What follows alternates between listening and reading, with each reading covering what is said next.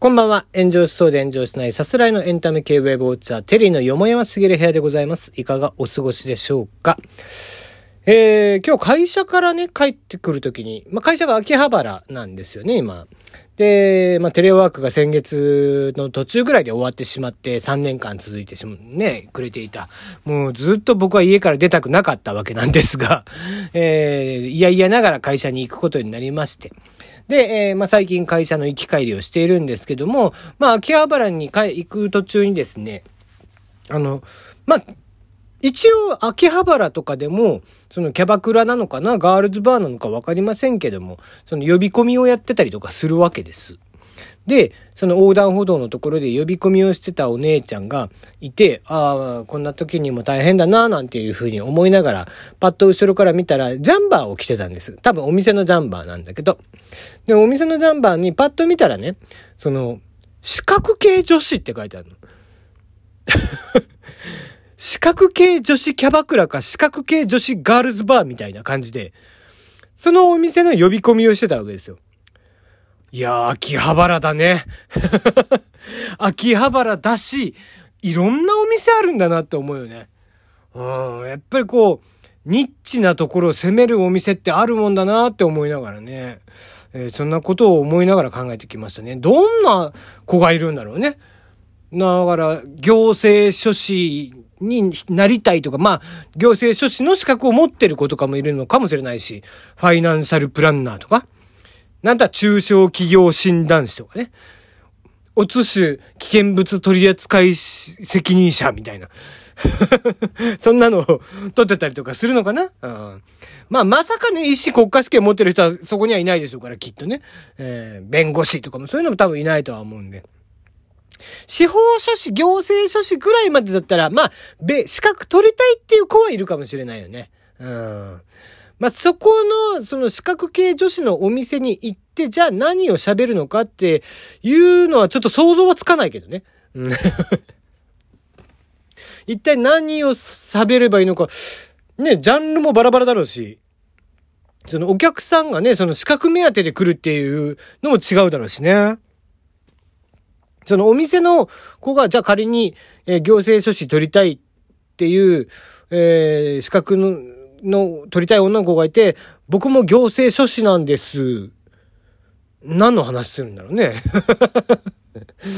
よくわからないですね、やっぱり。まあまあ、いろんなお店があるもんだな、なんていうふうに思いながら、えー、秋葉原から帰ってきました。はい。えー、じゃあ今日の話題ということで、えー、プリキュアをえー、テーマにしてみたいなと思います。えー、プリキュア、今年東映アニメーション、えー、20周年になります。で、僕の娘とかがちっちゃい頃だと、メインはフレッシュプリキュア、ハートキャッチプリキュア、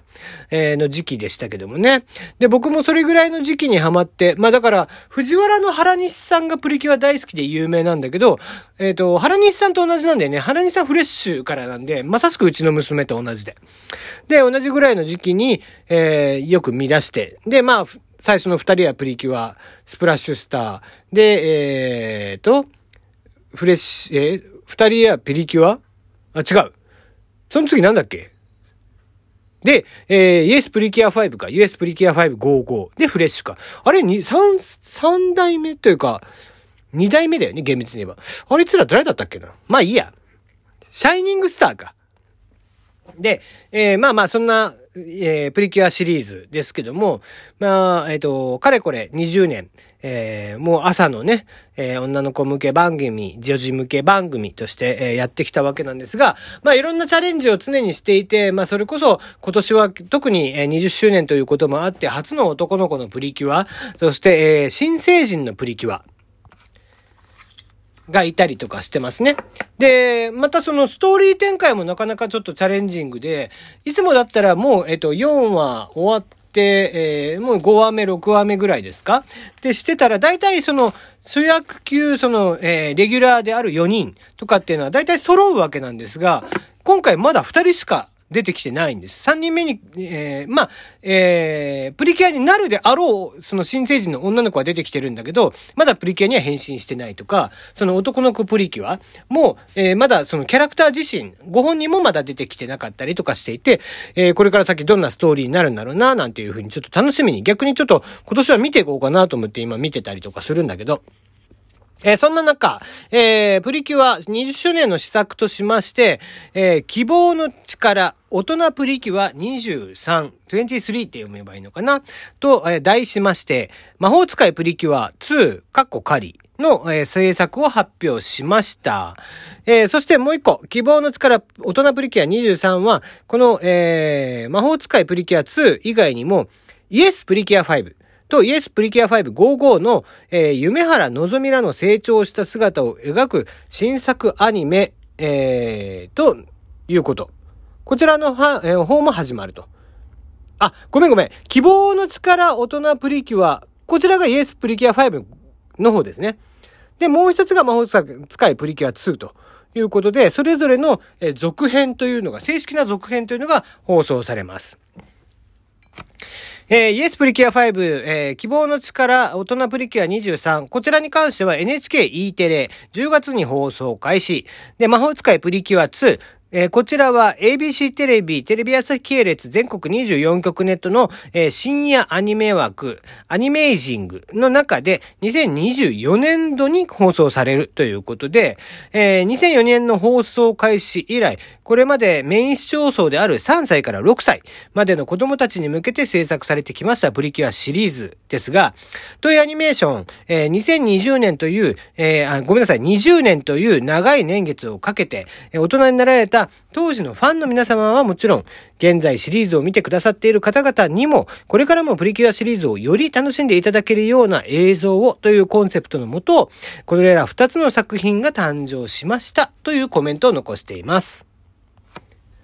えー、今ね、紹介しましたイエスプリキュア5、そして、えー、翌年に放送しましたイエスプリキュア555。まあ、これを最後にね、2年連続っていうのはなくなるわけなんですけども、えー、この2つ、2作品ですけども、まあ、えー、初の5人プリキュア。えー、でした。えー、まあ、それまで2人、ないし3人っていう形だったんですけども、一気に5人チームということで、プリキュアの、えー、チームの概念を変えましたと。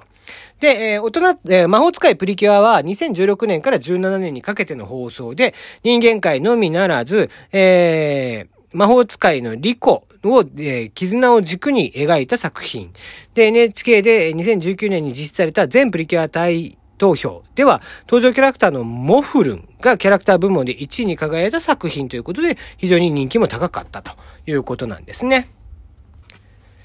ちなみにプリキュアの、えー、各売り上げなんですけども、えー、まあ、さっき話をした、えー、フレッシュプリキュアが115億円。まあ、その前の、えー、イエスプリキュア5が96億、えー、 Yes プリキュア5 GoGo は101億、えー、で、フレッシュプリキュアが115億、ハートキャッチプリキュアが130億。っていうので、ここをピークに実は下がってきているんですよね。えー、スマイルプリキュアで一時回復をしたんですけども、ドキドキプリキュア、ハピネスチャージプリキュア、ゴープリンセスプリキュア、魔法使いプリキュア、そしてキラキラプリキュア、アラモード、 HUGっとプリキュアの、えー、まあ、順番で、ちょっとね、えー、相対的に見ると右肩下がり。で、えー、去年に至っては、コロナの影響もあって、まあ、通常そのプリキュアのグッズとかって、特におもちゃに関しましては、その、えっ、ー、と、放送のタイミングっていうのが非常に大事なんですよ。放送のタイミング、例えば新キャラクターが出てくるタイミングに合わせて、ライダーなんかもそうなんだけど、戦隊ものとかもそうだし、えー、そういったものっていうのは、その放送時期に合わせて、グッズ、おもちゃの販売っていうのが明確に決められているそうなんです。で、その中で、例えば、えー、コロナ禍であったのは、えー、放送がずれてしまう。とかってなった場合に、えー、その場合にその発売自体も、えー、先に出てしまったりとか、ちょっと放送とずれてしまって、思ったように売り上げがいかないみたいなことがあって、去年のプリキュアとかっていうのはかなり売り上げが実は落ち込んでるんですよね。まして、えっ、ー、と、TVer とか、いろんな、こう、最近だったら、えー、裏のテレビ番組とかっていうのが、まあ、時間がずれたりとかもしているので、前に比べて、放送の、えー、視聴率自体も、えー、そのピークの時の今半分ぐらいになっていたりとかしていて、えー、実は、まあ、堅調に進んでいるかに思えるプリキュアシリーズであっても、結構苦戦を強いられてきているよ。みたいなことがあると。えそんな中で多分、えー、まあ、20周年という、えー、タイミングでもあったので、おそらく、まあ、打開策の一つとして、まあ、こういった作品を出すんじゃないかなと。まあ、あの、仮面ライダーなんかもね、大人向けの、えー、Amazon プライムとかでやってたりとかする作品があったり、えー、スピンオフ系の V シネマみたいなものがあったりだとか、えー、最近だとね、えー、新仮面ライダーブラック、あ、新仮面ライダーもこう、間もなく映画の公開があったりだとか、まあ、あの、末長くね、その大人の方にも楽しめるみたいな施策っていうのを撮ってたんだけど、プリキュアはどうしても女の子が主人公っていうこともあって、まあ、オタクの連中がね、えー、ターゲットにしやすいみたいなのもあるので、できるだけそういう風にならないようにちょっと努めてはきてたものの、なかなか、えー、そうは言ってもまあ、ちょっと世知辛いよね、みたいなことがあって、えー、おそらくちょっと方向転換をしづら、せざるを得なくなってるのかなっていう印象はあったりしますね。うん。まあまあ、とはいえ、えー、プリキュアやっぱり、うちの娘たちもそうですし、今の子供たちも、いっぱい女の子たち、男の子たちも見てるかもしれないですが、えー、子供たちにいっぱい夢を与えてくれる作品ではあったりとかします。で、えー、いろんな、その実は社会情勢みたいなのも、いろいろと、ね、こう取り組みながら、えー、例えば今だったら LGBTQ の問題題とかっていうのもナチュラルにね、その男の子プリキュアが登場してきたりだとか、そういう風にナチュラルに、えー、取り入れたりとかして多様性みたいなことも、えー、十分に取り入れながら、えーストーリーを、えー、作っていっていただいているので、えー、ぜひぜひ今後もね、えー、果敢にチャレンジをしながら、ぜひ息な、息の長いコンテンツに、えー、より、あと10年、そして20年とやってほしいなっていうふうには思っていたりします。はい。えー、まあ、プリキュアの話はまたね、いつかどっかでしたいな、なんていうふうには思いますので、その時はぜひお付き合いください。ということで、えー、今日は火曜日です。えー、YouTube の方でマッコとテリーの四面底とはこのことも新作が上がっておりますので、そちらもぜひ聞いてください。コメントもお待ちしています。ではでは、またね。